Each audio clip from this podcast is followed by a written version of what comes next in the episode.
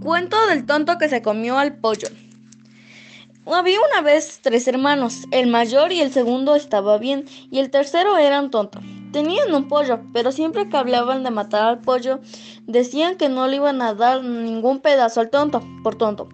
Llegó el día que mataron al pollo, y los hermanos que estaban bien ya tenían un plan para no darle nada al tonto. La prepararon y lo dejaron listo para meterlo al horno y llamaron al tonto. Y ya reunidos los tres le, dijeron al tonto, el que sueña un, un sueño bonito se come al pollo.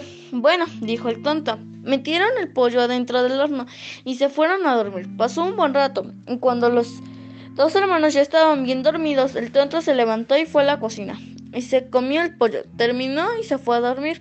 Al otro día temprano se levantaron y el mayor dijo, vamos a hablar del sueño que tuvimos anoche. Yo voy a empezar. Pues yo anoche fui a la gloria y vi al Señor.